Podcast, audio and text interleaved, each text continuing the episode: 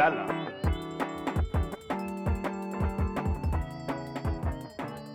Lala.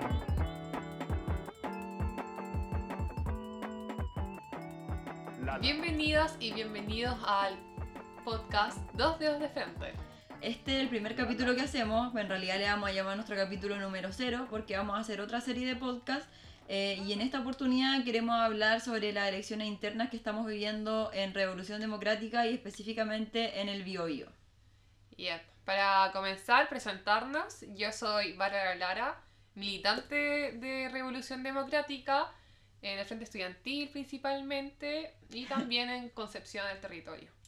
Y tenemos como, bueno, como invitada y igual como estelar acá, porque yo soy la estelar, eh, a la candidata Claudia Sagredo. Sí, bueno, como me presentaba Bárbara, mi nombre es Claudia Sagredo, eh, también soy militante de RD hace cuatro años ya, eh, también participo en el Frente Estudiantil donde nos conocimos, eh, ah, qué tierno, Sí, hace muchos años, sí, y también en el Frente Feminista y en el territorio Concepción. Yay, ya.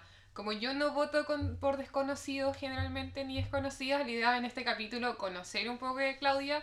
Así que. eh, Ah, no, pero antes de eso expliquemos por qué nos, Ah, se llama así podcast. Sí, no queremos ser arrogantes ni pecar de soberbia, no es que queramos de decir que dos dedos de frente es que tienen que votar por mí porque si no son hueones, no, sino que se trata de... Eh, estar vivos, pues es necesario estar con viveza, sobre todo en nuestro Chile actual, en donde si no eres vivo estáis del mal lado de la historia.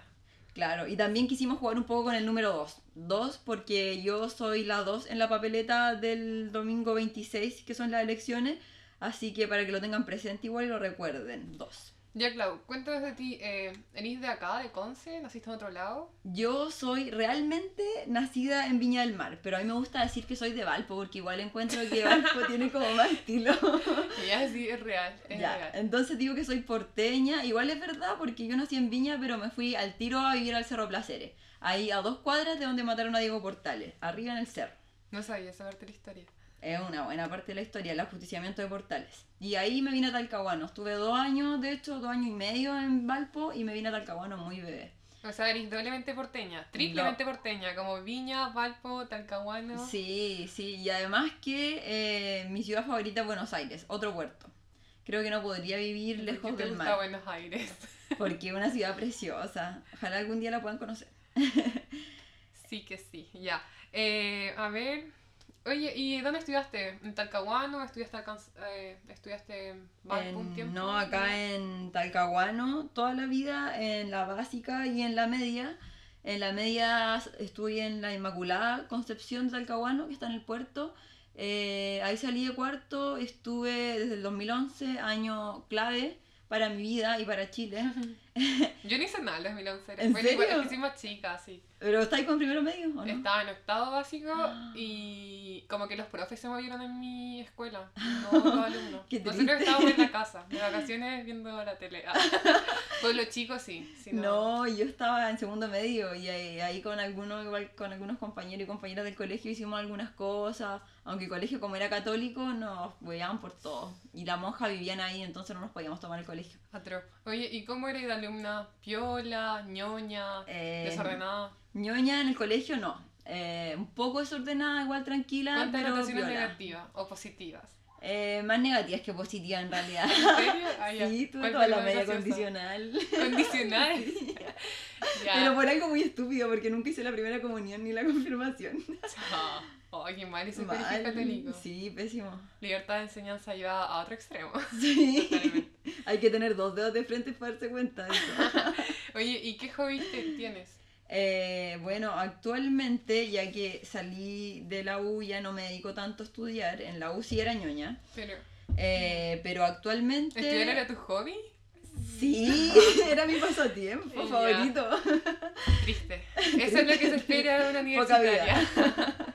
Eh, no, y ahora me gusta hacer deporte por primera vez. O sea, yo nunca hacía deporte. eh, pero ahora estoy metida en el gimnasio, hago yoga. Pero leer siempre ha sido una de mis como de mis hobbies eh, preferidos. ¿Algún talento? No, yo no canto, no bailo, no toco ningún No, instrumento. no es lo tuyo, No. Bueno. Quiero ser escritora, pero no sé, ya estoy como muy grande. No, siempre se puede. Pucha. Motiva a que la gente sueñe.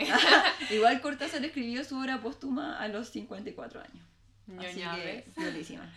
Muy bien, me queda claro otro hobby, obviamente, es que ya no es un hobby, sino que es como ya mi estilo de vida, es participar en RD, militar.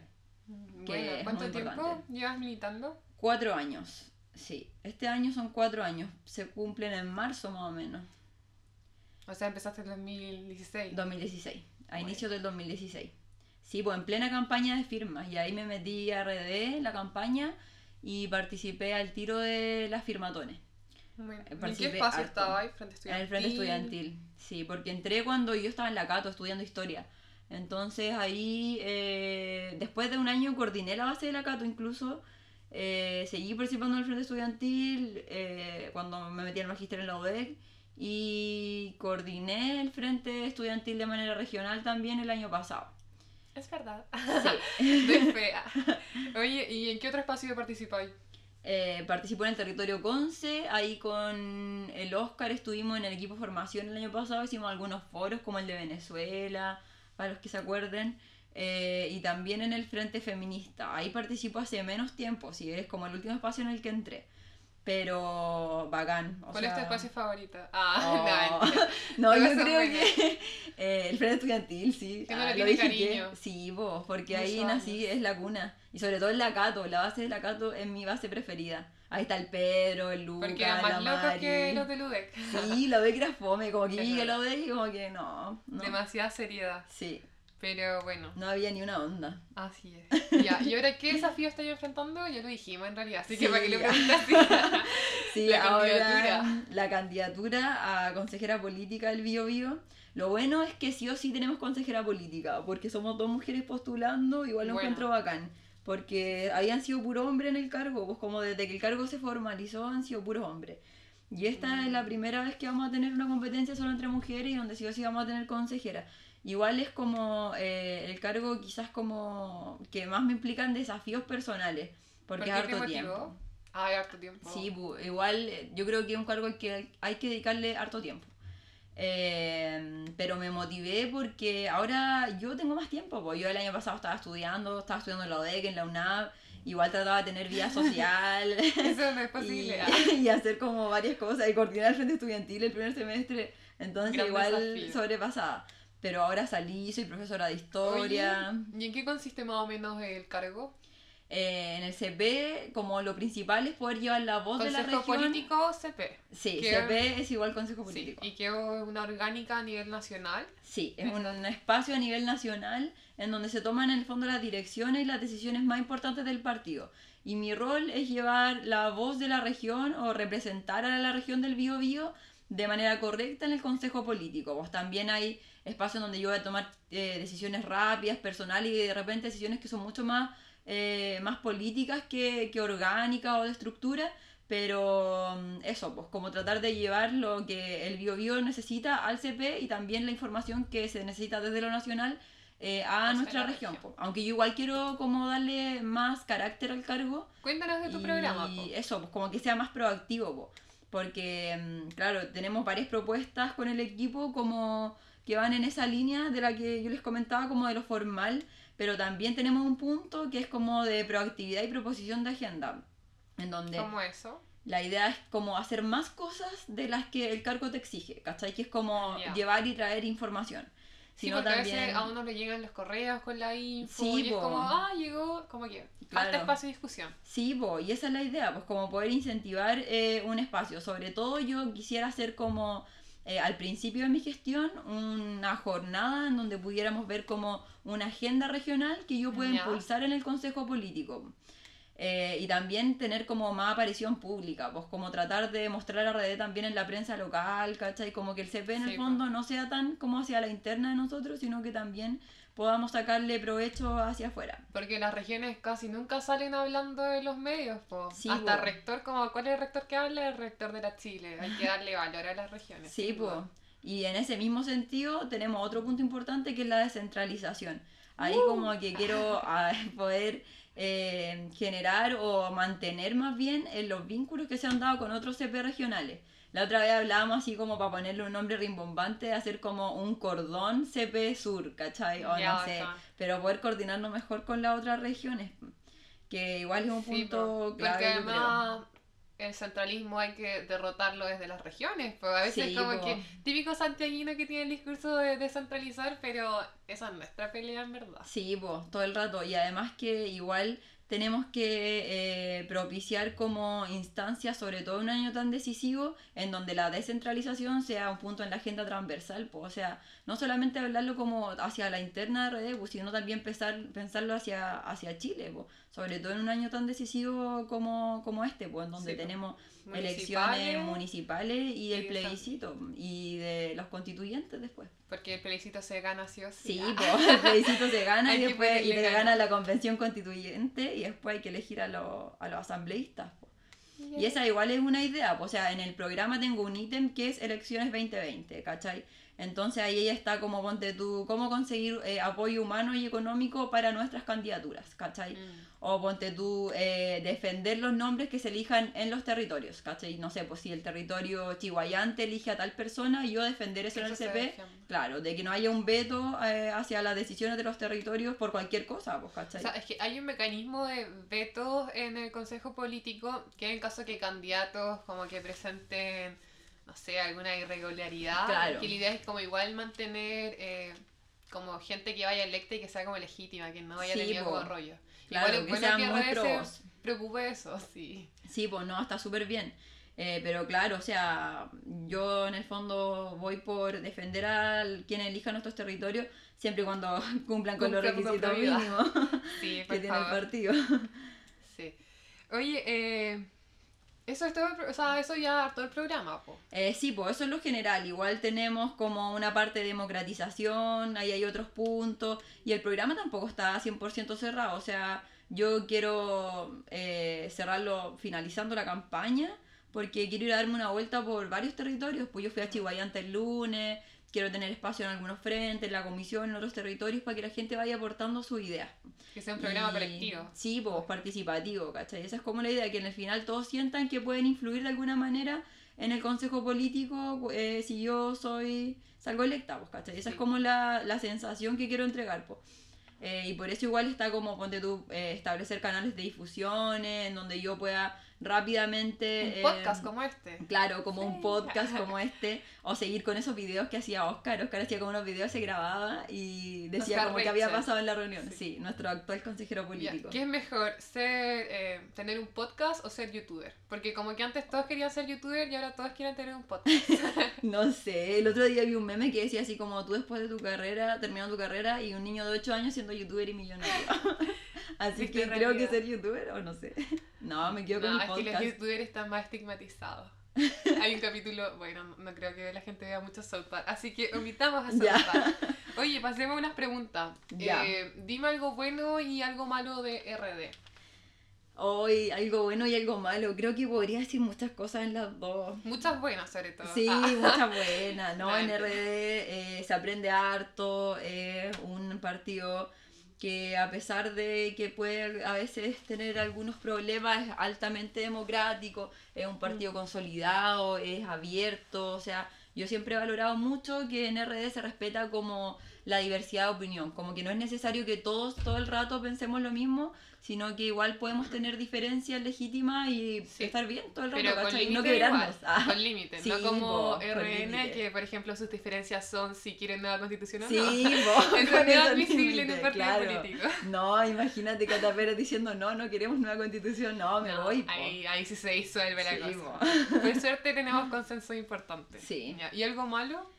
Eh, algo malo, igual no es por ser cliché, me cuesta pensar en algo malo, malo, así como que yo diga, mm, me carga esto. Igual es bueno las cosas malas. O sea, decirlas. En un Sí, sentido po. crítico que hay que Sí. desarrollar sin duda. Sí, algo malo de RD yo creo que ha sido la desconexión que tiene la bancada parlamentaria con las bases del partido.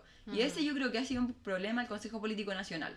Que no ha sabido darle dirección a la bancada y tampoco ha sabido escuchar a la base del partido. Así que si yo salgo electa, Ah. prometo generar mecanismos para que eso no pase más. Bien, me encanta. Actitud, actitud de candidata, totalmente. Oye, eh, algo bueno y algo malo del estallido social. A ver, algo bueno del estallido. Bueno, todo. todo es bueno del estallido social. eh, casi todo. Eh, yo creo que lo mejor para mí, aparte de que la cultura cambió en Chile, Sí, o sea, verdad. que la gente cambió el modo de pensar y de ver las cosas, su modo de participar, etcétera. Eh, como ya poniéndome institucional y yo que soy una persona muy republicana, creo que lo mejor es la nueva constitución, porque va a haber nueva constitución y hay que trabajar mucho para eso, pero yo tengo la convicción de que lo va a haber. Es que uno no pensaba que eso iba a pasar. De hecho, Sí, como que po. habíamos perdido la esperanza, o en lo personal yo a veces perdía la esperanza, pero como que, que la gente haya mostrado interés, preocupación, que hayan Sí. llenado las calles, como que de nuevo tuvimos derecho a soñar, que algo que se había perdido un poco. Sí, totalmente. Yo tenía la esperanza por el suelo al 17 de octubre. y luego todo cambió y ahí volvieron también ganas de participar, de militar y hacer muchas cosas. ¿Y algo malo del estallido social? Eh, el gobierno, lo peor del estallido y de Chile entero. Es loco cómo se citaron ante, ante lo que estaba pasando. El Sí. haber sacado militares a las calles, no sé, yo Pésimo. no sé qué manera estaba y pensando. después lo querían hacer de nuevo, o sea, si no lo hicieron fue porque no pudieron, pero Sí, tenían la intención. Y los alienígenas de Cecilia Morales. Sí. Y bueno, igual dieron Sí. buenas pasadas. Buenos memes. Sí, muy buenos es memes. que viven en otro mundo ellos. po. ¿Y tú qué pensáis de algo bueno y algo malo del estallido social? Eh, pucha, algo bueno ya lo dije, pues lo de la esperanza. Y algo malo. Ay, es que el gobierno. Ah, Gobierno No. de mierda. eh, igual el parlamento, sin duda. eh, porque, pucha, prometieron una agenda social, parlamentarios de derecha que apoyaron al gobierno y no hemos avanzado casi nada. Mm. Pero, pucha, es que. Oye, ¿y el acuerdo es algo bueno o algo malo para ti? ¿Es una traición Eh, o es una pa' mí, victoria? algo bueno. No sé, yo ese Mm. día, el, antes del 15, estaba como muy emocionada como escuchando la tele. eh, y cuando como que salieron los discursos de la Jacqueline Van Rieselbergher, que fue un discurso horrible, así lo más conservador, así como Sí. con su cara de llanto. Y luego escuchar a la Cata Pérez así como igual agradeciendo a la gente, porque en realidad lo que se logró fue por la gente. Sí, po. Esa negociación no era pensando en otra cosa. Sí, po, o sea, sin las protestas de los días anteriores era imposible lograr algo así, imposible. Así Yo igual lo que- veo como algo bueno. Sí, totalmente, de acuerdo. Obviamente podría haber sido mejor el acuerdo, pero no sé, como que la derecha jurídicamente nos tiene como atrapados. Mm, sí, y se ha Si ido la avanzando, constitución es po. un amarre. Yo, es que no se iba a cambiar, pues. Mm, Sí, po. Los dos tercios antes los beneficiaban y ahora eh, no los benefician. Sí. Pero hay- como gente que todavía no está clara con eso los dos tercios. Pero eso da para otro podcast, sí. Sí, ah, Podcast dos tercios. podcast constituyente. Ah, Sí, podcast constituyente. Ya, me gusta. Ese va a ser el capítulo número uno. Puro que es. Eh, oye, algo bueno y algo malo de Concepción. Concepción, Gran Concepción. Concepción. Octava región. Mi selección. Se Ah, queda en Concepción. Santos de Monte. es una referencia a los prisioneros, por si acaso. O esa es de Claro. Jorge González solamente. Es de los prisioneros. Ah, ya. Eh, algo bueno de Conce, pucha, todo. A mí me encanta Concepción entero. Me gusta su arquitectura, me gusta sus calles, me gusta la lógica de las calles de Conce. Porque son Ya. españoles versus mapuches, todas las calles. Donde tú te pares en Concepción es como barros Eh. con janequeo, ¿cachai? Siempre hay una intersección que es la guerra de Arauco. Yo sé que en- no pasa eso en todas las ciudades de Chile, pero en la mía igual pasa. Y ¿En yo no? Sí. Ah, es que ustedes son el plagio, porque esto es la Pero frontera. igual tenemos como calles con nombres de países. Siendo que son pocas calles, podrían haberla llenado de nombres de Sí. mapuche. Así que No, y acá igual hay unas calles así como descolgadas. Hay mucho más como que Brasil, ah, ¿por qué? Ya, Qué pero fome, fino. en vez de Sí, remo, remo- Ah, ¿sabes lo Ya, que quiere en decir? eso es algo bueno de Conce. Es verdad. Y la diagonal, es algo que me encanta de Conce también. Diagonal Pedro y Cerda, hecha en el gobierno de Pedro y Cerda. Ah, ¿en serio? Sí, po. Y en la industrialización, pues de hecho se crea porque Tribunales era una estación de ferrocarriles y la Plaza Perú era donde vivían obreros. Entonces llegaban más fácil a los ferrocarriles y se iban a las industrias. Modelo Easy. Así que eso. Ah, también este podcast tiene muchos datos culturales. Es que con una persona que estudia historia, difícil que no sea así. Y algo malo de Conce, eh, la remodelación, o sea, la construcción en altura que se da últimamente. Creo que ahí hay otro temazo, otro podcast y otra lucha también para poder eh, posicionar en Concepción desde Revolución Democrática. Es un tema súper complejo. Sí, difícil y muy eh, como específico, como que hay que saber harto. Yo todavía no me meto bien en eso, pero lo haré. Muy bien. Y el clima también. Sí, Conce muy cambiante. hueviado a veces. Tropicons. Cambiante como yo. y Géminis. Eres Géminis. Oh, dato ¿Y tú? importante. Yo soy Libra. Pero no me siento Libra. No sé nada de libre. Eh, yo sé que no soy Libra. Ah. Ah, Yo sé que yo sí soy Géminis. Muy bien. Oye, eh, algo bueno y malo de militar. O ser afiliada a Oh. eh, Revolución Democrática. De militar algo bueno es que se aprende mucho todo el rato porque la gente está como mandando noticias a los chats y eso se comenta y hay espacios de formación, entonces a mí me encanta aprender cosas nuevas po. y me encanta militar por eso y en RD obviamente por todo lo ideológico que hay detrás. ¿Y algo Y malo? algo malo es que quita mucho tiempo y yo, yo soy una persona que valora los tiempos con la gente que quiero. Entonces a mí me gusta estar con mi familia, con mis amigos, con mi bololo. Y de repente quiero hacer cosas y hay una reunión el otro día y otra y quiero cumplir con todo y no puedo. Y porque a veces como que igual, eh, no sé, de repente me aburro. Pero eso no va a pasar durante un año, así que no se preocupen. Yo creo que lo más difícil de militar a veces, porque como un trabajo colectivo, a veces la gente te juzga en relación a lo que hace el otro. Po. Claro, sí, es po. difícil militar, a veces es mucho más cómodo hacer política desde tu posición de independiente Sí, po. y con el único que tenés que estar de acuerdo es contigo mismo. Sí, pues mucho más fácil, po. Sí, Así militar que igual... es todo un desafío. eh, Sí, eso, es un desafío. Yo me siento más útil en un partido político.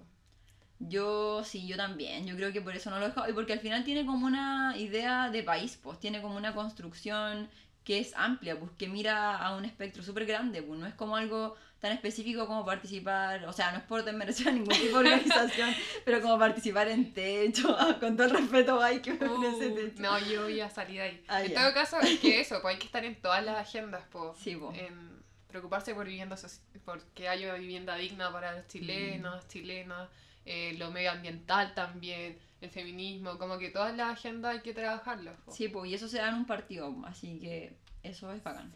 Ya, ahora vamos a hacer un juego. Ya. Te voy a nombrar a tres personas y a esas tres personas tienes que identificarlas con una de las siguientes acciones. Mira, Ya. las acciones van a ser matar, tirar y casarte, contraer nupcias. Ya, ¿con Ese quién, sentido de ¿A casarte. quién mato? ¿A quién tengo, ¿Con quién Sí. tengo relaciones sexuales? ¿Y a- con quién me caso? Exacto, ya. Los primeros tres nombres Ya, pero tú igual lo respondí, con Ya. esta misma nombre. Ya. Lo intentaré hacer. Ya, Felipe Cast, el primer nombre. Ya. Guillermo Tellier, el presidente Ya. del PC, del Partido Comunista. Y Jorge Charp. Eh, ya, Felipe Cast, eh, Guillermo Tellier y Jorge Char. Eh, Piénsala así. Oh, mierda. Ya, me caso con Jorge Char. Eso decidí yo. Igual ¿Sí? me cargó su show en Convergencia. Pero obvio que entre ellos tres el que más me banco. Me. Además, alcalde de Valpo, po, de mi ciudad natal. que lo que hizo en Valpo fue muy bacán. Como que Sí, todos y todas lo admirábamos demasiado. sí, definitivamente. Ahora que es cuando humano. Ah, Errar es humano. ya, Ya, me caso con Jorge Char.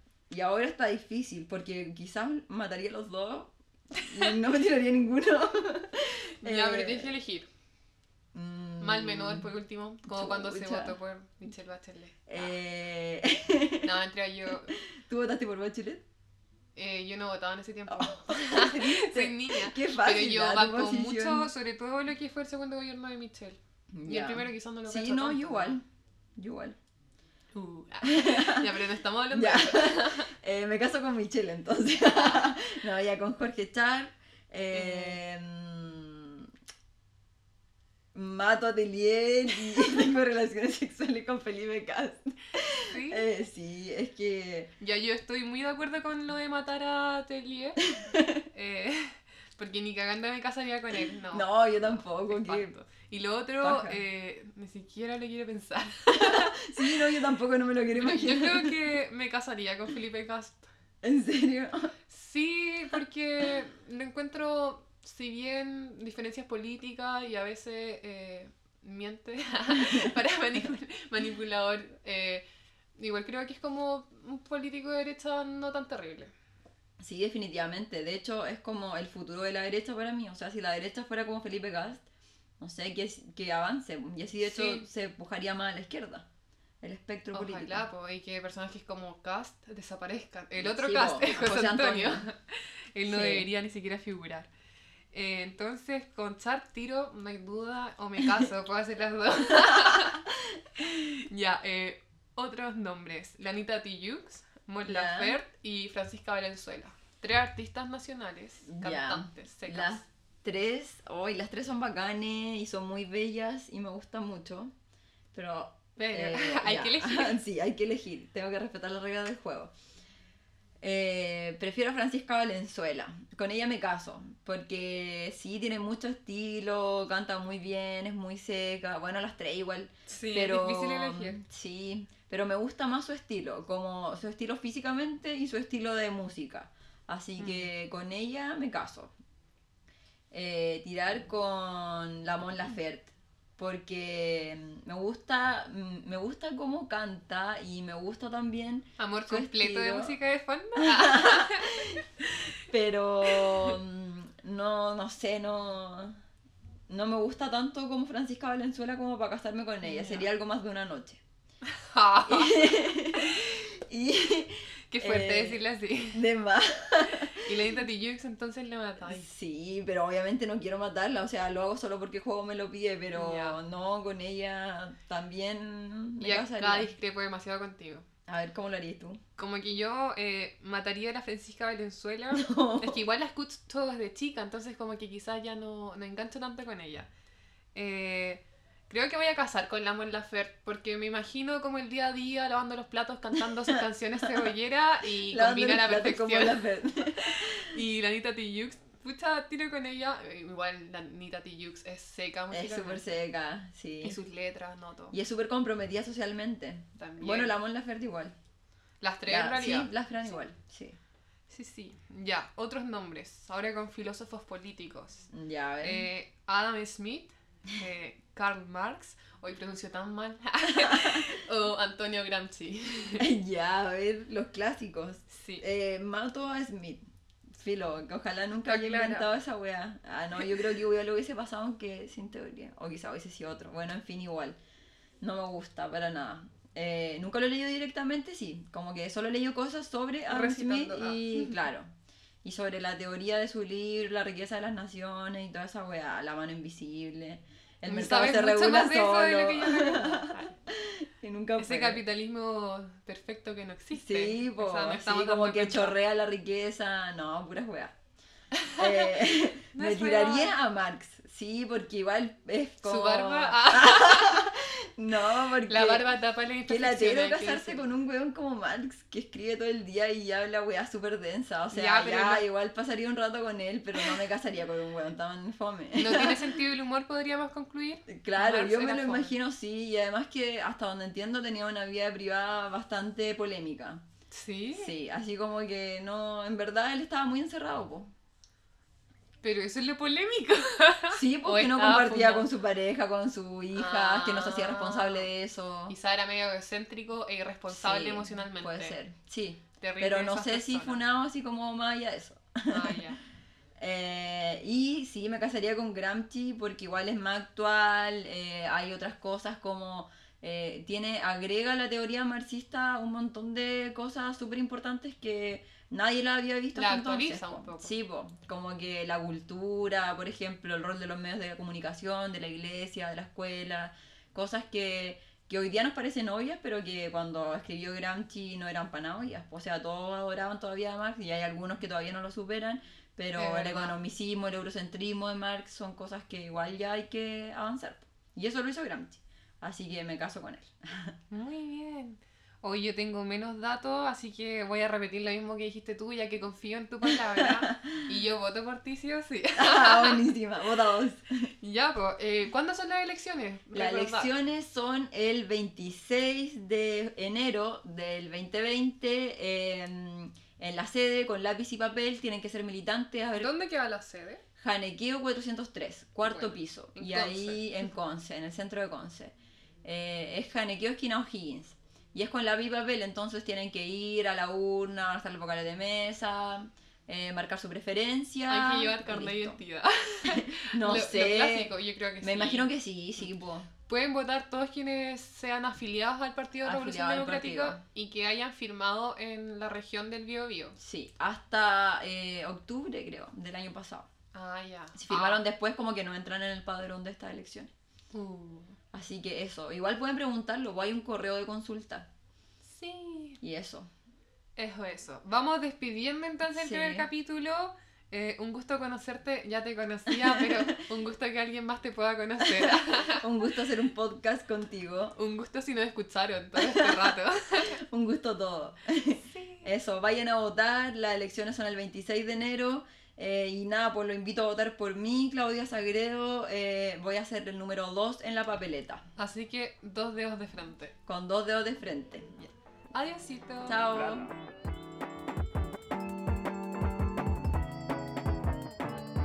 Lala.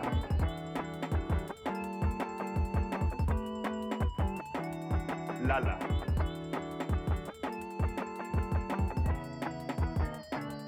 Lala.